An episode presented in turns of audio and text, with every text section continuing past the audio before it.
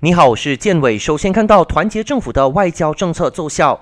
交通部长陆兆福表示，中国给大马人民不超过十五天的免签便利，是马中建交五十年以来的头一遭。而我国也是访华免签国家中唯一的东南亚国家，这证明了团结政府在过去一年的外交政策取得成效，也显示首相的杜斯里安华得到了中国的高度尊重。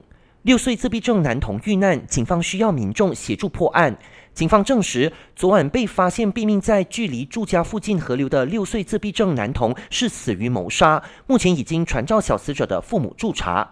雪州八达岭在野景区主任穆罕默法鲁丁助理总监也呼吁知情者主动向警方提供线索，以助查案件。Saya minta siapa yang ada apa-apa keterangan yang boleh membantu saya tentang itu dan sampai untuk memberi bantuan kepada pihak polis. Kita memang betul-betul memerlukan maklumat daripada masyarakat.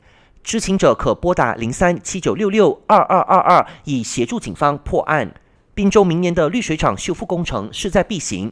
滨州水工机构提早一个月宣布，下个月十号到十四号将展开长达五天的大范围治水行动，让受影响的民众做好储水的准备。毕竟冰岛受影响范围超过一半，威省几乎全面受影响。滨州首长曹官友直言，这项修复工程主要是更换或维修使用约五十年的水阀和水管，要是不及时展开维修，设施就会损坏，导致毫无预警的断水。因此，希望当地民众再不满，也要体谅州政府的用心良苦，以免后患无穷。